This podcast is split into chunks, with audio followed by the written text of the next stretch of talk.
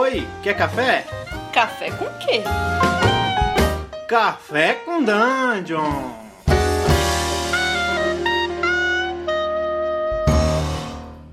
Bom dia, amigos do Regra da Casa. Estamos aqui para mais um Café com Dungeon, na sua manhã com muito RPG.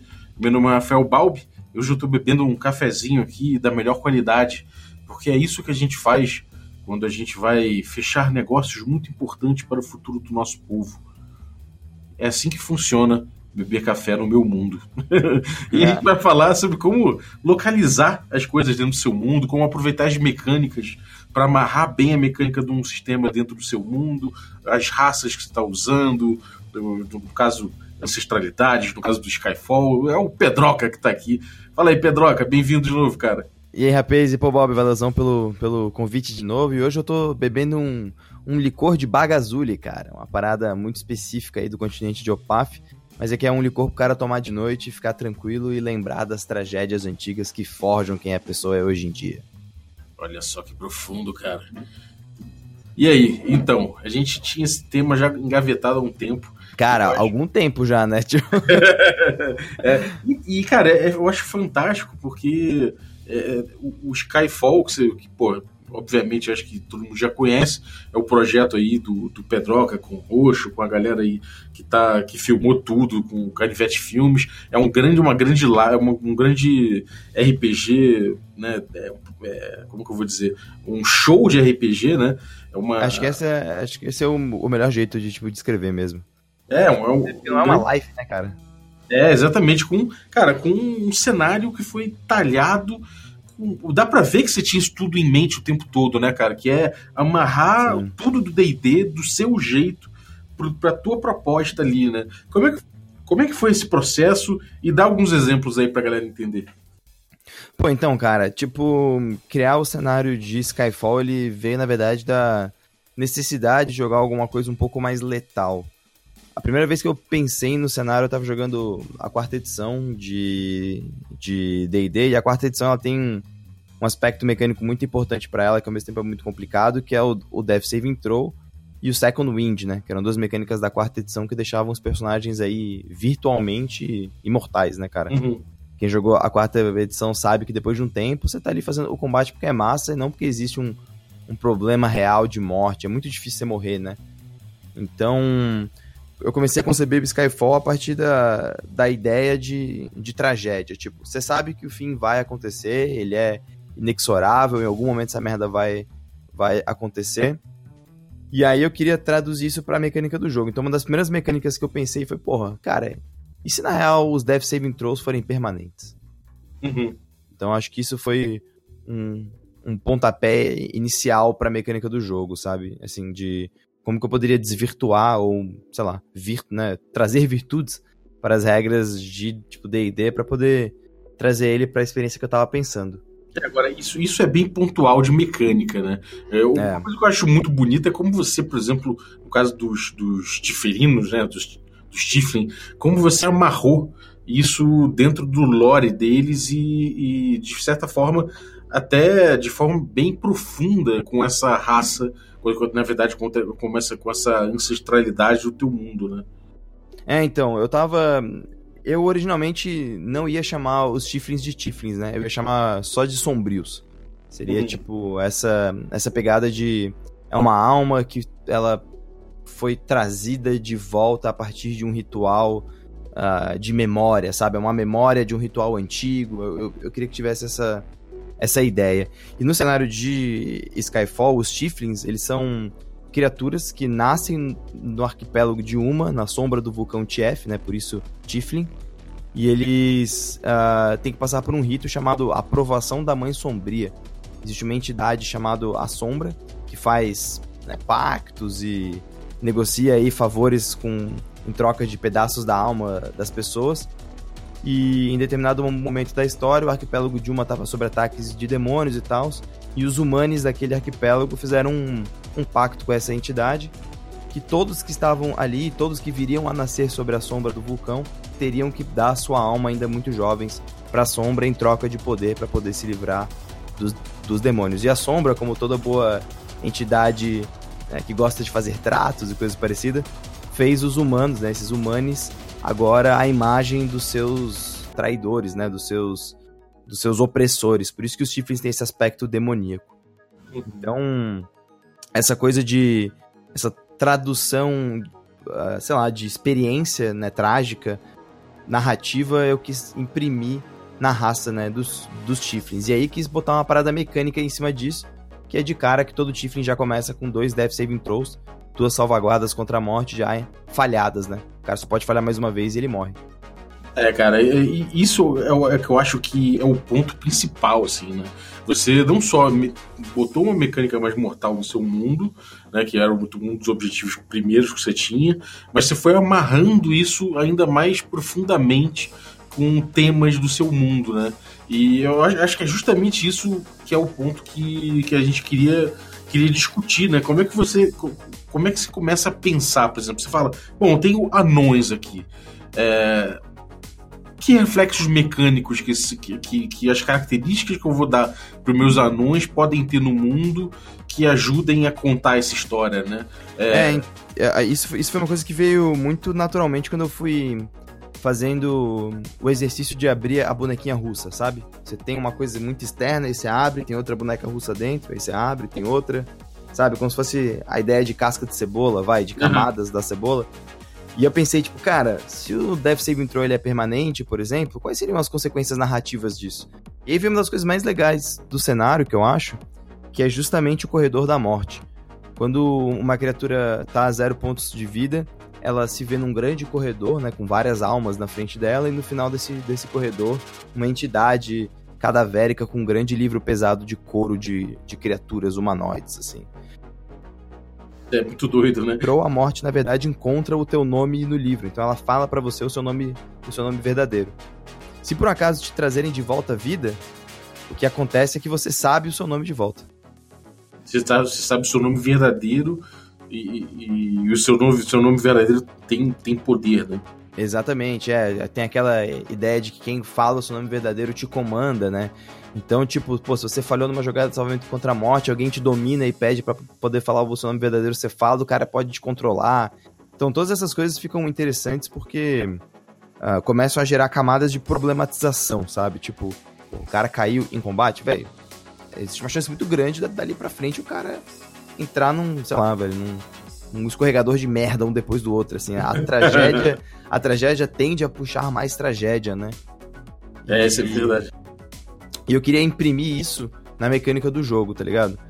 Tanto que quando a gente joga em, em Skyfall, cara, no momento que o cara falha no primeiro Death Saving Throw, o jogo dele muda. Tipo, claramente. é uma maré, uma maré ruim, né? É, e o cara pensa, porra, velho, será que eu vou para combate? Será que eu não vou? Porra, será que não vale a pena negociar com esse cara? Eu tô vendo que a sombra dele tá, tá mais curta, então ele provavelmente já negociou muito com a sombra. Ele é um cara que não, porra, não tem nada a perder. Sabe, tipo, as camadas narrativas começam a se colocar em cima do cara só por uma questão mecânica. É, isso é muito legal, você, você não só também é, gerar uma, uma mecânica um pouquinho diferente, puxar para lá, puxar para cá, mas você também dá uma cara, né? Como você falou, você vê a morte sombria com o livro na mão e tudo mais. É, de certa forma, você está ritualizando é, aquela mecânica dentro do seu mundo e isso facilita até o próprio entendimento da mecânica, né, cara? Você sentiu Sim, isso? Você, você, chegou a sentir em mesa é, isso ajudando na, na memese, assim, da galera lembrar da, de determinada regra por conta da cara que você deu nela no teu cenário? Pô, tem, cara, tem duas mecânicas que eu achei que ficaram fantásticas nesse ponto. A primeira delas é a de jogada de salvamento contra a morte. Tipo, quando chega no turno do cara e o cara tem que rolar o Death Saving Throw, eu já vi cara falar, tipo, velho, o que, que eu vejo no corredor? Então, tipo, o cara não tá interessado em querer salvar o personagem. Ele quer saber o que, que tem no corredor da morte, quais são as almas que ele tá vendo em volta, sabe? Tipo, essa sensação narrativa traz pro cara uma função mecânica. Ele quer saber o que tem em volta para depois fazer a rolagem e ver se ele fala com a morte, né? Uhum. Teve uma situação muito massa, cara, que o cara tava, tava jogando com um necromancer, né? Um mago necromancer. Ele caiu a zero pontos, pontos de vida e ele, pegou, ele olhou para mim e falou: Cara, se eu pedir para falhar nesse Death Saving Throw, eu consigo conversar com a morte? Eu, Caralho. Porra. Porra, vamos, vamos fazer que sim, tá ligado? Tipo, foi muito massa, assim. Foi uma uma parada que o cara fez uma proposta mecânica de falhar numa, numa jogada de salvamento contra a morte pra poder ter um diálogo com essa entidade. Pô, isso ficou muito legal, sabe? É uma coisa que de forma alguma aconteceria no jogo normal se você não, não dá uma dimensão uma dimensão para essa mecânica, né? Realmente, é. eu, eu acho isso realmente muito louco. Agora, assim, você, você, por exemplo, magia. Magia é uma coisa muito louca, né? Magia é, é uma coisa dada, né? Você começa ali e você fala, bom, tem um sorcerer, eu faço magia. Minha magia uhum. vem, de, vem de uma entidade, de um, sei lá, ou vem do, sei lá, do caos, ou vem dos dragões, sei lá, cada, cada um tem seu, seu justificativo. Mas isso é uma oportunidade de ouro de você mexer né, nas origens, de você mexer no, no como funciona o seu mundo, né? Como é que, como é, que é essa parada no, Sky, no Skyfall? Então, a, a magia em Skyfall está diretamente relacionada com um plano, que é como se fosse um, uma película, uma camada em volta do plano material primário, chamada de Arcanum, né? Quando você olha para o céu de Opaf, né, que é esse continente principal, quando você olha para o céu, você está vendo, na verdade, esse plano. Então, as estrelas que você está vendo, uh, os astros, até mesmo as nuvens, são reflexo desse plano de sonhos. E quando você dorme e sonha, você de fato tá, assim, tá nele. Então, a ideia de magia em, em Skyfall é que você rapta, né? Tu faz ali um, um sequestro de alguma coisa que está nesse plano dos sonhos e você projeta sobre o plano material primário. Então, tipo, quando você invoca uma Fireball, na real você tá buscando no arcano uma Fireball que passava por lá. Então você traz, um, você traz um aspecto. Você materializa um aspecto lúdico. Exatamente. E isso é muito louco, porque chega no ponto dos caras, porra, propuserem assim, cara, se eu ficar mais tempo no arcano, o que, que eu consigo encontrar, sabe? Isso é legal porque traz uh, um pouco daquela ideia do mago louco, sabe? Do o cara que se afoga nos próprios estudos, por exemplo. Uhum. E, e, imprime algumas condições específicas narrativas no cara, né? Tipo, porra, o que, que seria gastar Sorcerer Points, por exemplo? Será que é utilizar mais do Arcanum? Ou é utilizar da sua fonte de poder para beber mais do Arcano? Então, na verdade, não é você que mergulha, é a tua fonte que te joga para lá. Todas essas pequenas nuances acabam imprimindo pro jogador um pouco sobre o personagem dele, né? Tipo, é a história que ele tá contando, tá ligado? que ele tá criando ali junto com aquelas pessoas. Porque se talvez ele é o único conjurador do grupo, talvez ele é o único cara que mexa com o arcano. Então ele vai propor as regras de como que aquilo funciona, né? E, e os dragões disso tudo, cara? Eles têm é. um papel com esse arcano. É, é na verdade, é, você tem um, um, dragão, né? Para cada, pra cada, pra cada tipo. Como é, que, é, como é que funciona isso? É, então, em, em Skyfall eu quis trazer aquela coisa do, uh, do dragão, porra, o dragão antigo chinês, o dragão, sei lá, uh, medieval, em que existe só um dragão, sabe? É a lenda de um grande dragão antigo, não é uma raça de criaturas. Uhum. Em, então, em, em Skyfall tem só um dragão para cada cor, né? Um dragão cromático.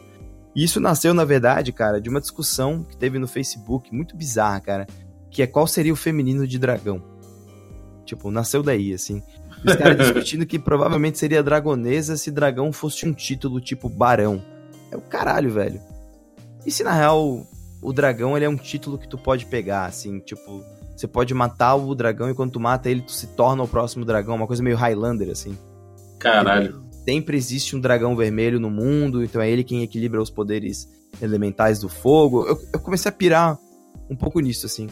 E os dragões, eles estão intimamente ligados ao Arcanum, né? O, no cenário, por exemplo, um dragão só dorme a cada 11 dias. Ele passa 10 dias acordado, no 11 ele precisa dormir. E quando ele dorme, né, ele sonha, e quando ele sonha, ele está sonhando dentro do arcano. Se por um acaso ele encontrar outra criatura dentro do arcano, essa criatura vai acordar, ela lembra do sonho, lembra que encontrou o dragão lá, e sabe que está gerando, está grávida desse ovo de dragão. E o que vai nascer dele é um tipo draconato. Os draconatos, então, eles vêm de um sonho, um sonho molhado. é, tipo isso. E a vibe é que uh, necessariamente quando o dragão, uh, quando o draconato ele nasce, ele já nasce matando aí a mãe ou o pai. Porque tem isso, tipo, mesmo que um homem encontre um dragão no arcano, ele vai ficar grávido do, do ovo. É uma parada mágica, né? Não, tem, não tá relacionado uhum. aí com a, a fisiologia, com a biologia da parada. O que significa que os draconatos eles são muito mal vistos, né? Porque, porra, você vai matar aí sua mãe ou seu pai quando você nascer, ou pelo menos jogar eles no tipo, corredor da morte, então tem também isso de cuidado, né? O, Às vezes a pessoa só descobre o nome verdadeiro porque ela teve um dragão, né? Um tipo draconato, então de certa forma ela pode ser até grata, né? Pode ser uma coisa meio ritualística em algumas tribos. E é louco, porque, tipo, esquilos também podem sonhar com, tipo, dragão, então pode ter um draconato que nasceu de um esquilo, sabe? Tipo, Nossa. começa umas piras muito. Aí você começa a expandir o mundo e fica uma parada bizarra, né? Teve um cara que fez um personagem muito da hora, velho. Ele fez um, um draconato que nasceu de um tubarão. Caralho. E aí, falou, pô, mas tubarão não dorme. Eu falei, não, mas na real conjuraram uma magia de sleep no tipo tubarão, o tubarão dormiu, sonhou. Então, é tipo, o cara começa a criar, sabe, a parada bizarra e ficou muito legal, cara. Ficou muito legal.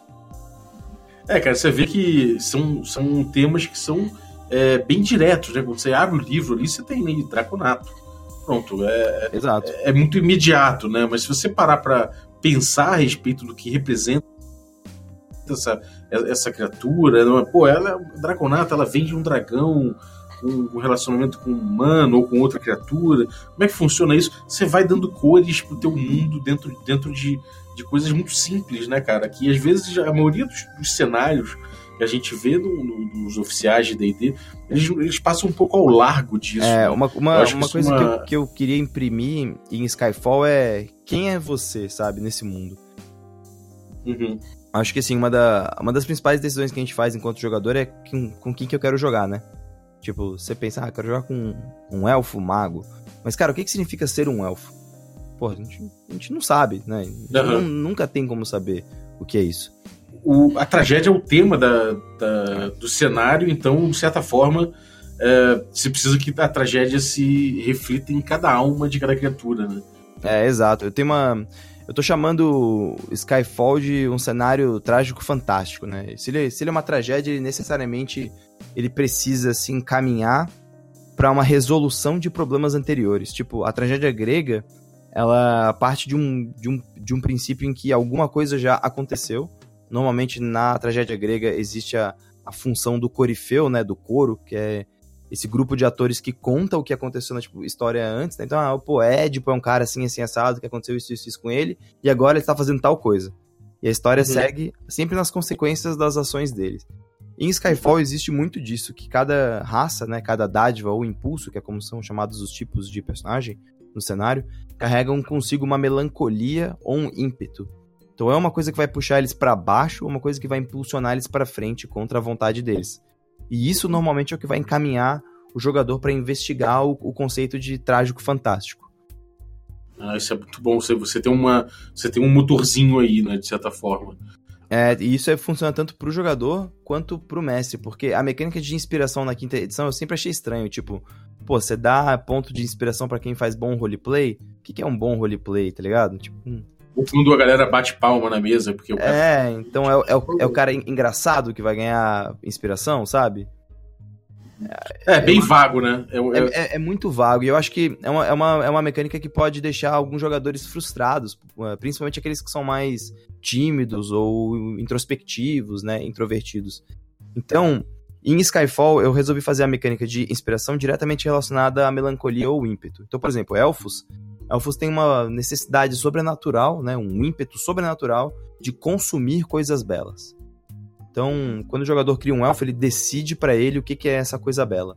Pode ser, sei lá, joias, pode ser ah, o conhecimento, pode ser a morte, pode ser o sangue, pode ser a lua, e ele tem que consumir isso. Então, toda vez que ele tensionar alguma cena baseado no, no ímpeto dele, ele ganha o, o ponto de inspiração. Mas ao mesmo tempo, o mestre pode propor para ele uma decisão difícil baseada na- no ímpeto dele e dá pra ele, né, se ele resolver seguir o caminho mais difícil, dá pra ele o ponto de inspiração. Uhum. Então, de certa forma, você está puxando até um aspecto narrativista, né? Para dentro desse do D&D, que é um jogo que agora que começou a adotar bem timidamente e, e de forma vacilante esse tipo de recurso, né? Você só, só deu um empurrãozinho a mais para que isso conte uma história, né? Agora, É, então. É, agora uma, uma pergunta.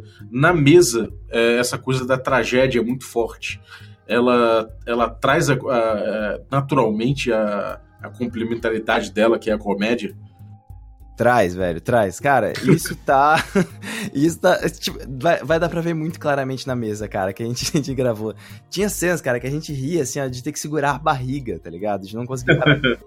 E eu fiz questão de uh, colocar alguns pontos do cenário que são extremamente cômicos, né? Então, o primeiro deles que gera muita comicidade são os gnomos, né? Os gnomos, eles têm um, um ímpeto sobrenatural de acumular coisas aleatórias e enterrar em lugares naturais. Então, isso era por si só uma coisa muito fantástica, né? Pô, teve uma, uma menina que jogou a mesa com a gente, a Juliana, que ela jogou com uma gnoma que ela rouba botão de roupa. Então ela deixa, tipo, o cara levantava e a calça caía, sabe? Umas coisas assim, tipo, ela já tava lá e roubou do cara e tal. E os gnomos falam português de Portugal, né? Eles têm um sotaque do português de Portugal, então todas as vezes que um gnomo fala na mesa, ele fala com um sotaque um pouco assim. Então, isso gera por si só na mesa uma, uma comicidade, né? É, cara, esse tipo de coisa eu acho que é natural, né? Você não precisa nem forçar. Pelo contrário, eu acho que é a saída natural da, dessa, desse sentimento de tragédia acaba sendo esse alívio, né? Que, que a galera vai, vai encontrar no, no, no cômico. E aí, tipo, claro, você tem um, uma, sei lá, um gnome falando português de Portugal, se você tem é, coisas que, que, que simplesmente fa fazem um papel da escada, né? A comédia acontece, né, cara? É, e eu acho que a tragédia ganha sentido no momento que ela existe com a comédia, sabe? Acho que se a gente vai jogar uma mesa só de Dark Fantasy, porra, tensa pra caralho, a galera toda sofrendo e não sei o quê, tem uma hora que isso se torna um pouco banal, né? Assim, acho que o sofrimento pelo sofrimento, ele tem uma hora que ele, ele acaba se exaurindo nele mesmo. Agora, quando você tá vivendo um momento de muita alegria, pô, o Skyfall é um cenário que, na verdade, o cenário a galera tá bem, tipo, o mundo atingiu um, um nível de desenvolvimento social, mágico e tecnológico em que a galera vive, vive bem, sabe? Não tem uma grande. Não é um, uma, um cyberpunk, né? um steampunk, um magipunk da vida, porque não tem essa questão de, da disfunção social. Mas ao mesmo uhum. tempo a galera vive naquele, tipo, cara, o mundo vai acabar a qualquer momento. Vai cair uma ilha do céu em cima da capital e isso vai acabar com o continente. Uhum. Então, existe uma ansiedade, né? Ele, o cenário lida muito com essa ansiedade, tá ligado? É, e em alguns momentos ele traduz isso também. É, a coisa do anão. O anão, ele, ele tem azar, né? Tem, cara, tem. Essa é a parada do anão. O anão, ele foi amaldiçoado, né? Os anões, eles foram amaldiçoados a não conseguir construir e cultivar nada. Isso é, pode ser desde tipo forjar coisas, então armas anãs estão destinadas a se tornar pó, como por exemplo relações interpessoais, né? Anões não conseguem viver em família, em amigos, porque as, eles acabam ruindo as relações até transformar em pó. Essa é a melancolia deles. E aí, no próprio cenário, o anão, por causa disso, né, para poder evitar que isso aconteça, de tempos em tempos ele tem que raspar a própria barba enterrar e fazer a diáspora, que é quando um grande grupo de anões se movimenta para outro local. Então, porra, isso imprime uma característica trágica né, e de ansiedade muito grande no cenário, assim. Você, direto, você tá vendo, tipo, anões se movimentando de uma outra cidade para outra. Ou se você tá vendo um anão com a barba longa, tipo, porra, caralho, por que, que esse cara tem isso, entendeu? Qual é a história de vida desse cara para chegar nesse ponto? e, e dá azar você estar tá perto de um deles. Não, nem só isso. É tipo, por exemplo, tem aquela coisa muito, muito babaca das antigas que os caras falavam que não podia ter mulher no barco que dava azar, né? Uhum. O, no caso do anão, a galera tem medo de ter anões na tipo tripulação, porque se o anão ficar muito tempo, ele vai, ele tá destinado a fazer alguma merda. então tem um pouco, um pouco disso que assim, ao mesmo tempo pode ser só um, uh, sei lá, uma histeria coletiva, né? um medo coletivo que acaba imprimindo isso nos anões e os anões vivem em função disso, tá ligado? Uhum. Skyfall vive muito com a, a, ideia de desafiar o cânone, né? No, no próprio cenário tem um, um livro chamado O Cânone, que ele determina a história do cenário. Mas as, as próprias pessoas que vivem naquele continente de Opaf, elas falam, cara, não foi bem assim que a história aconteceu, o cânone tá um pouco errado, então desafia o cânone. E a, é. a, proposta do livro é justamente essa, tipo, cara, pega o livro e, tipo, vira ele do avesso. Cara, e se na real existem quatro dragões de cada tipo? Né? Uhum. Propõe alguma outra coisa em cima de um cenário. Ah, cara, isso é muito bom. Porra, maravilha, cara. E sim, é, dá pra ver que realmente tá tudo muito bem amarrado. Então, ansiedade para ver o, o Skyfall na mesa acontecendo, ainda mais com o time que vocês montaram, cara é, realmente, porra, tá no talo, assim. Eu não aguento mais, eu quero logo ver o Skyfall rodando. Porra, nem fala, velho. Eu também, cara.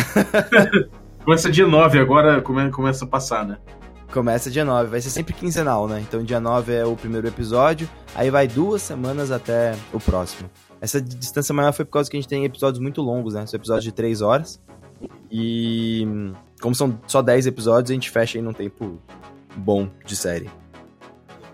E a galera encontra onde a galera vê isso, onde é que acompanha, é, vai passar no, no Formação Fireball, vai ser onde? Isso, exatamente. A galera uh, vai ter que assistir no Formação Fireball mesmo, é uh, sempre na quinta-feira, né? Então dia 9 é o primeiro, 15, dia de, 15 dias depois é o segundo.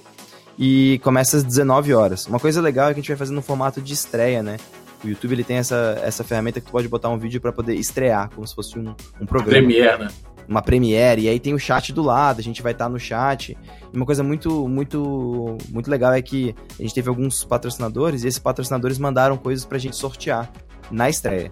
Então, pô, oh, que foda. Livro, livro de Shadowrun, livro de Kuro, cartas de magia, porra, tem Savage Worlds, Dungeon World, tem Lenda dos Cinco Anéis. Cara, tem coisa pra caralho, assim um monte de suplemento de Cyber Joys que a gente vai sortear. E só para quem tá na estreia mesmo, né? O cara tem que estar tá ali no chat da estreia para poder acompanhar. Então, então, é legal, cara. Tipo, é uma forma do cara estar tá ali interagindo diretamente. A gente vai estar tá lendo o chat, respondendo. E depois da estreia a gente vai abrir uma live, né? O elenco inteiro veio pra, tipo, Florianópolis. E a gente vai fazer uma live no twitch.tv barra formação Fireball, né? Sem os uhum. acentos para poder conversar com a galera sobre como foi gravar o, o primeiro episódio. Porque tem esse aspecto, né? Foi bizarro, cara. A gente gravou uma série de 30 horas em um final de semana no estúdio do Raul Gil, sabe? Isso ele aparecia de vez em quando ali. É, ele poderia a qualquer hora brotar, velho. Um encontro aleatório com o Raul Gil, assim. Caralho. Um, uh, essa experiência também foi muito louca, cara. Gravar uma série de RPG com uma equipe profissional, né? Pô, o Canivete ali, Boi, Domi, uh, todo o pessoal das câmeras, do suporte, da produção, a Silvia, que é a minha a noiva, fez a produção de elenco da gente, então tinha todo um esquema de horário de alimentação, quando que podia falar, tipo, quando que tinha que parar, quando que beber água, pode beber Coca-Cola ou não pode por causa da voz, sabe? Tipo, essas coisas assim, que acabam deixando o RPG em um outro ponto, né? Um outro, um outro tipo de mídia. Né?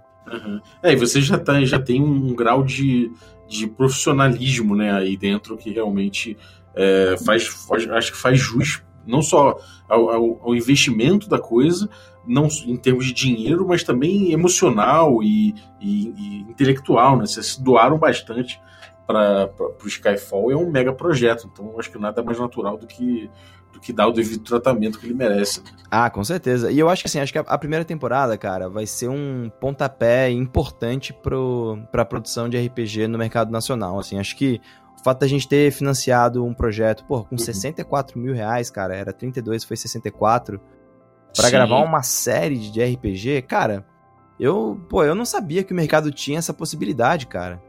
Isso foi é. muito louco, assim, acho que abriu muito, assim, isso abre, abrem-se muitas portas para outras coisas legais de produção que vai fazer mais gente jogar RPG, porque eu acho que no fundo é isso, né? O que a gente quer é que mais gente compartilhe desse amor e desse hobby que a gente tem, porque sentar numa mesa e jogar com a galera que você gosta, pô, é uma experiência ímpar, né, cara? Então uhum. a gente quer trazer isso para outras, outras pessoas e com mais recursos aí a gente consegue atingir outros públicos que talvez nunca, nunca teriam acesso a isso se não fosse dessa forma, né? É, sem dúvida, cara. E, inclusive, isso foi. Isso aconteceu uh, independente de, da, da chegada do ID, da Galápagos, foi uma coisa que foi batida pelo mercado que existia previamente a isso, né? Então, realmente. É uma... Isso foi muito louco, velho. Isso foi é. muito louco. Tipo, a gente teve um apoio considerável de, tipo, patrocinadores, né, cara? Foram 6 mil reais de, tipo, patrocínio. Mas se tu pegar, cara, é 10%, tá ligado? Foi 64%, uhum. menos de, tipo, 10%. Então, pô, foram ali as quase mil pessoas, entendeu? Que é, botaram é... a grana, tá ligado? É, isso é fantástico, isso cara. É... Isso é, acho que é uma demonstração de força do mercado antes mesmo de chegar o de chegar o D&D que é que vai mudar tudo também, né? Mas que também, já é uma que... demonstração de que a galera tá aqui. A galera existe já uma coisa sólida e que é e que consegue levantar um projeto desse. Eu acho que sim. E eu acho que, cara, pra ser bem honesto, eu acho que não foi porque era D&D, tá?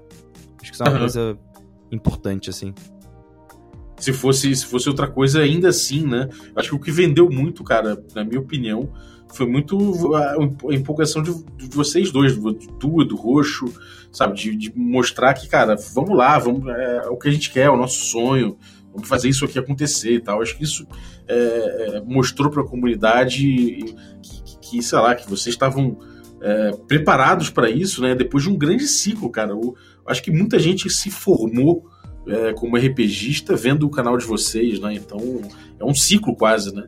Eu acho que assim, essa era uma coisa que a gente já queria fazer desde o começo do formação, Bob. Eu falava pro Roxo, porra, cara, vamos fazer e tal. E o Roxo sempre foi muito uma voz de sabedoria nesse ponto. Falar, cara, se a gente não conseguir uma qualidade foda, eu não faço. Eu, Caralho, velho, que chato. Mas ele tava certo, tá ligado? Acho que a, a, gente tentou fazer algumas mesas. Teve uma, uma famigerada mesa de D&D que a gente fez stream. Isso muitos anos atrás, cara. Muitos anos atrás. E ficou muito ruim por causa do áudio. A gente viu que tinha vários problemas de eco, microfone e tal. Mesmo a gente comprando equipamento, não tinha equipamento correto. E eu comecei a fazer orçamento de quanto custaria gravar no estúdio, né? Viu. Eu conversei bastante com o engenheiro de áudio do Critical Role, cara, via Reddit e tal. É mesmo? Pô, é, pra poder ver o que o cara tinha de equipamento e tal. Cheguei a fazer orçamento na gringa, quanto que custaria gravar lá. Então, pô, foi um, realmente um ciclo se fechando, assim, pra gente nesse ponto, sabe? Pô, a, a gente percebeu que era possível fazer coisas que a gente não, não, a gente não sabia se era possível, de fato, tá ligado? É, cara, realmente fazer, fazer uma produção dessa é difícil. Posso dizer, posso dizer aqui de camarote, é, resolver uhum. som, resolver esse tipo de coisa, realmente é um inferno. A gente, a gente no regra, a gente ficou tipo um ano é, toda quarta-feira religiosamente fazendo stream e a gente até melhorou um pouco o som, mas realmente o som foi uma, uma coisa que é um gargalo. A gente precisa de investimento. É. Então isso aí fica até de recado pra galera, cara, que acha que, que é uma coisa simples. Não é. É uma coisa bem difícil, é uma coisa que precisa de investimento, não só de tempo, mas emocional e de grana. Então, sabe, é, é, isso, cara. A gente vai precisar de maturidade para ter mais de mercado para ter mais projetos desse aparecendo. É, e eu, eu acho que, que, vai, que vai depender também muito de, disso, assim, o quanto que o mercado vai responder a isso, sabe? Tipo, pô, será que empresas grandes vão querer botar a, a marca delas vinculada a essas coisas? Uhum. Não sei. É uma possibilidade, eu não sei quanto. Cara, pra ter uma ideia, eu não tenho ideia de quantos views vai fazer. Não tenho ideia, tá ligado? Não tenho nem ideia. Pode ser que não seja expressivo o suficiente. Eu duvido, eu duvido. É, o hype tá muito grande e todo mundo tem certeza do, do material, como é bom. Vocês já fizeram várias lives, já fizeram aí mesa lá no Joga Brasília. Enfim, eu tô acompanhando aí, cara, realmente eu acho que é, é muito difícil do bagulho não, não rodar muito, muito bem, cara. Parabéns para você, parabéns pro Roxo, que não, não, não, não pôde participar porque tá fazendo live, mas, cara, vocês dois estão de parabéns aí pelo projeto. Boi Dome também. E, cara, vamos lá que 9 de maio, coloquem essa Meu data Deus, aí. Coloquem essa data aí, é verdade. Ó, 7 horas da noite, 9 de maio, youtube.com/barra formação Fireball. Vai ser muito louco, velho. No mínimo vai ser muito louco. E o primeiro Maravilha. episódio tem uma, tem uma sequência muito boa, cara. Depois dá pra. A, a galera vai sacar o que eu tô falando, mas que traduz muito bem a vibe do cenário. Tem uma sequência muito trágica, assim, não no sentido de morte, essas coisas, mas é trágica, é, trágica de tragédia mesmo, assim. Que, porra, a galera vai lá e fala, caralho, velho, isso é Skyfall, tá ligado? Eu fiquei muito contente com isso. Lá no primeiro episódio deu pra, tipo, sacar qual é. Então isso vai Pô. ser massa. Muito bom. Maravilha, cara. E a galera encontra o, o, o resto do teu trabalho, o Mestre Pedroca, fala aí dos seus outros canais. Pô, brother, eu tenho o Mestre Pedroca, youtube.com.br Mestre Pedroca, que o K é mudo, e também Instagram e Twitter é a mesma coisa. Eu tô meio parado porque a loucura do Skyfall tá gigante, eu tô no processo de revisar o texto. Então, isso tá sendo muito louco, velho. Revisar o texto, mandar pra diagramador, revisor, ele manda de volta, joga pra lá, bota ilustração, vê que não cabe. Esse processo é muito louco, tá me tirando um tempo que eu não sabia como que era. Mas eu vou voltar, eu vou fazer aí uma longa série agora de Game of Thrones RPG e Dragon Age. Dragon Age RPG é muito bom, cara. Eu, eu, eu fiquei realmente caro, o sistema é realmente muito bom. e então vocês podem aí ver qual é. E eu basicamente falo do desse ofício que é narrar e mestrar RPG, dando umas dicas aí, levantando problemas, botando discussões na roda. Sempre gosto bastante de fazer as, as conversas com esse podcast, de fato, né? Às vezes surge um tema aqui, eu, porra, caralho, isso dá um tema bom, velho. A gente já fez alguns debates, né? é, muito legal, cara, é muito legal. Acho que isso é, uma, uh, é, um, é outro transmídia interessante, né? É, sem dúvida. Pô, valeu, cara. Brigadaço aí pela tua presença e sucesso com o Skyfall cada vez mais. E simbora. Simbora, simbora. Porra, Bob, valeuzão pelo convite, parabéns pelo podcast, cara. Agora eu posso falar aqui, parabéns pelo Goblin de Ouro, cara. Eu tava lá, eu anunciei. é verdade, cara. Pô, quase morri do coração, cara. Porra. Pô, eu fiquei muito parabéns contente, cara. também, cara, pelo canal também. É, acho que, pô, ter, ter feito uh, de, religiosamente todos os dias, né, cara? É. Acho que isso também é um marco pro RPG nacional, cara. O cara que quer consumir conteúdo de RPG todos os dias em podcast, o cara tem, porra, um ano de podcast, né? É, então, é um ano, né? É um ano, né, velho? Então, muito louco isso, porra. Parabéns agora, gravado, parabéns. Valeu, cara, brigadaço. E, galera, vocês aí que estão ouvindo, você que porra, passou essa manhãzinha com a gente tomando esse cafezinho, é, vai lá no instagram.com barra regra da casa e acompanha a gente por lá. Eu coloco prévia de todo episódio, eu coloco uma préviazinha lá, mais visual, né? Que já que o podcast é só som, você tem uma prévia visual do que a gente vai ter em cada episódio. Tem também bastidores, tem o Diversão Fly inteirinho gravado lá, todos os prêmios que o Pedroca apresentou. Tá tudo gravado lá, nos, nos momentos, lá no, no, na parte de destaques. Tem também, sei lá, livros que eu arrumo, livros que eu vou arrumar, dados que eu tenho, dados que eu desejo. então tudo lá você encontra, Instagram barra Regra Casa. E para discutir os episódios, pode procurar os posts que a gente sempre faz com cada episódio, tanto no Twitter quanto no Facebook também, barra Regra da Casa. Então participa lá, é sempre bom a gente poder debater, como o Pedroca falou. Eventualmente esses debates voltam pro podcast. E aí, cara, eu vou uma bola de neve saudável para todo mundo.